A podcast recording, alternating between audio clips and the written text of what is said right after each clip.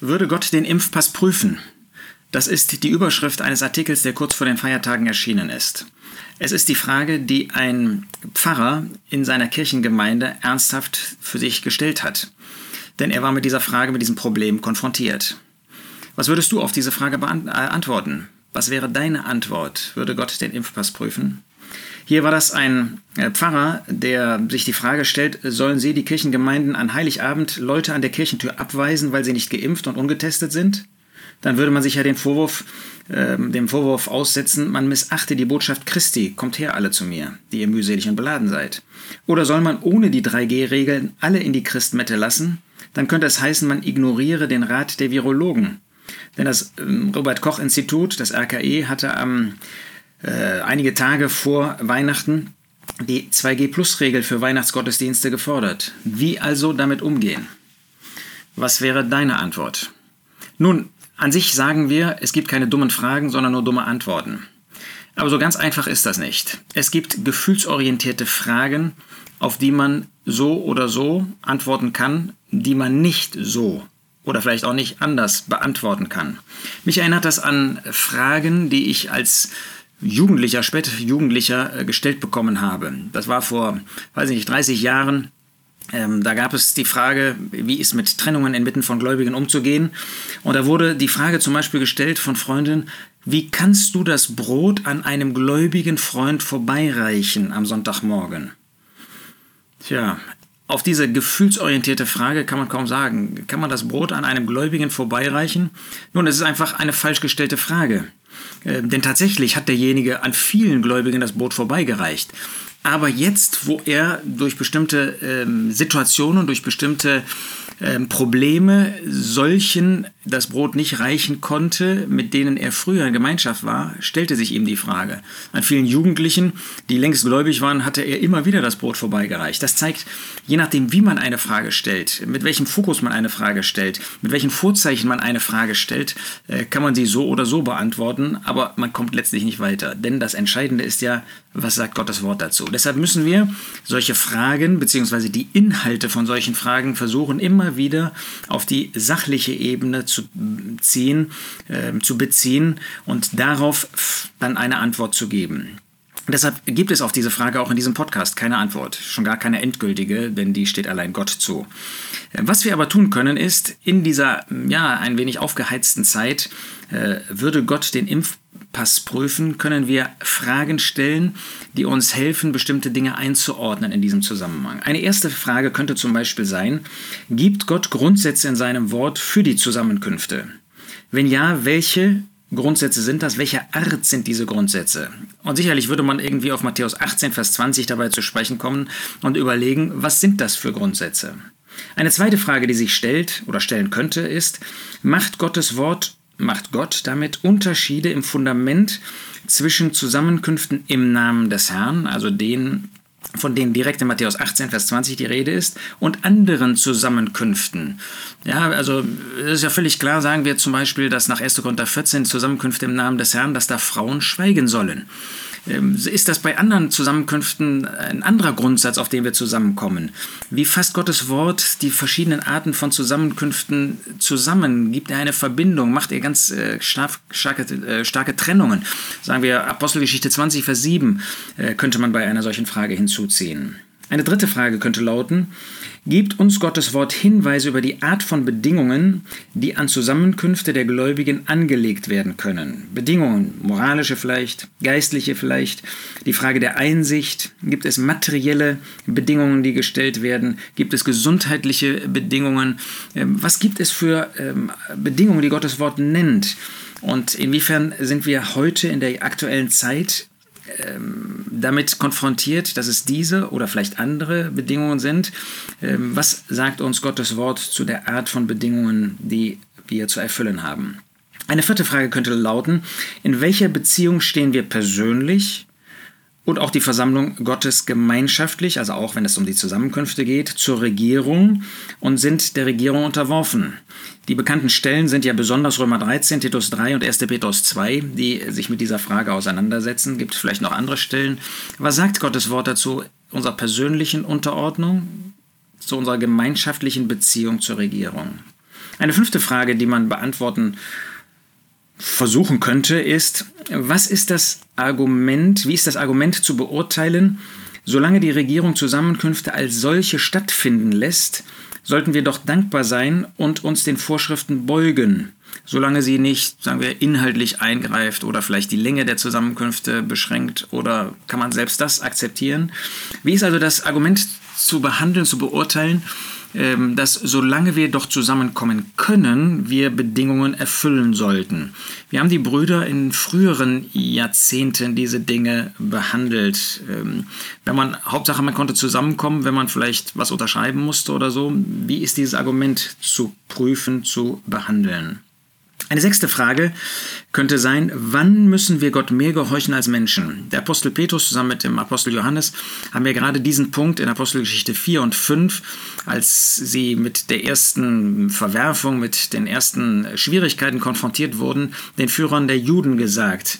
Apostelgeschichte 5, man muss Gott mehr gehorchen als Menschen. Aber uns ist allen klar, das ist nicht uneingeschränkt so. Ähm, wann ist das anzuwenden und in welchen Umständen, welchen Zusammenhängen, in welchem konkreten Fall kann man überhaupt mit diesem Argument kommen? Eine siebte Frage könnte lauten, wie ist mit Verfehlungen und Sünden zu verfahren, die nicht einen Zustand wie 1. Korinther 5 offenbaren, aber vielleicht eine gewisse Leichtfertigkeit zeigen. Ja, wie ist das mit Knöllchen? Wir haben jetzt gewisse Vorschriften. Kann man die als gemeinschaftliche Bedingung machen? Muss man das dulden, wenn einer sich anders verhält? Sagen wir mit einem Mund-Nasenschutz. Wie gehen wir damit um, dass da eine Sünde ist im Leben eines Einzelnen? Müssen wir das prüfen? Dürfen wir das prüfen? Wie verfahren wir bei vergleichbaren Fällen? Eine achte Frage könnte lauten, welche Beziehung können wir aus dem Gesetz des Aussätzigen, also 3. Mose 13, 14, zu der heutigen Zeit ziehen? Wie kann man das auf die heutige Zeit übertragen? Ja, zum Beispiel, dass der Aussätzige, war er krank, war das Unreinheit, ähm, was sagt Gottes Wort dazu, ähm, ausgeschlossen war aus dem gemeinschaftlichen Gottesdienst. Kann man das übertragen, ähm, wenn jemand mit einem Virus äh, behaftet ist, dass er dann eben wie so ein Aussätziger ausgeschlossen sein muss? Was für eine Rolle spielt in diesem Zusammenhang, wenn man jetzt versucht, eine solche Übertragung vorzunehmen, was für eine Rolle spielt dabei die Situation von Gehasi, der ja bei dem König von Israel, nachdem ähm, er aussätzlich geworden war, ähm, anscheinend aus- und einging, 2. Könige 8. Ähm, wie ist da in diesem Zusammenhang zu beurteilen Naaman, der Syrer, der ja nach 2. Könige 4 offensichtlich als Heeroberster, als äh, Verteidigungsminister weiter tätig war? Ähm, gibt das einen Hinweis, inwiefern jetzt so etwas wie Aussatz in biblischer Zeit mit einem heutigen Virus vergleichbar ist. Eine neunte Frage könnte lauten, wie haben eigentlich Christen in früheren sogenannten Pandemiezeiten eigentlich reagiert? Ähm, wie sind Sie da mit diesem Problem von Ansteckung, Ansteckungsgefahr und so weiter umgegangen? Kann man aus Ihrem Verhalten, vielleicht Hingabe, vielleicht Reserviertheit, äh, kann man daraus Rückschlüsse für die heutige Zeit ziehen? Hat das irgendwie Fundament in Gottes Wort?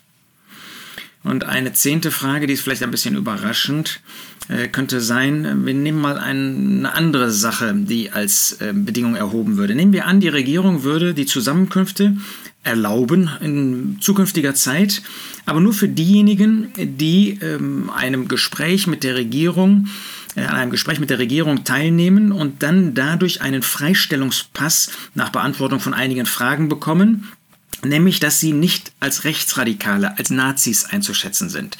Ist ja uns allen klar, wie keiner, ähm, der nach Gottes Wort handeln und denken möchte, möchte ja irgendwie rechtsradikal oder Nazi sein. Also das ist etwas Gutes, ähm, wenn wir sagen, nein, mit Nazis, mit Rechtsradikalen haben wir nichts zu tun. Ähm, ist auch möglich für jeden. Es ist ja auch darüber hinaus, jeder kann das sagen, ist ja kein Problem. Ein Christ will nicht rechtsradikal oder, oder Nazi sein. Also ist eine Bedingung, die für jeden erfüllbar ist, die auch an sich nicht verkehrt ist, die gut ist. Nehmen wir an, man darf nur noch zusammenkommen, wenn man dann so einen, ähm, einen Ausweis mit Unterschrift von der Behörde bekommt. Wäre das dann ähm, akzeptabel, weil man ja danach dann noch zusammenkommen kann als Gläubige und dann ähm, sind wir bereit, ähm, das auch zu unterschreiben. Vielleicht helfen diese ähm, zehn Fragen als Anregungen einmal über dieses Thema nachzudenken. Wie können wir eben mit dieser Frage, die wir so nicht beantworten können, ähm, würde Gott den Impfpass prüfen? Wie können wir uns annähern, um für uns selber zu einem Rückschluss zu kommen? Vielleicht zum Schluss einfach unabhängig davon, wie man diese Frage behandelt, ähm, drei Verse, die, wie ich nicht zweifle, uns allen äh, am Herzen liegen und äh, die uns allen wichtig sind. 1. Korinther 10, Vers 31. Ob ihr nun esst oder trinkt oder irgendetwas tut, tut alles zur Ehre Gottes. Seid ohne Anstoß sowohl Juden als Griechen als auch der Versammlung Gottes.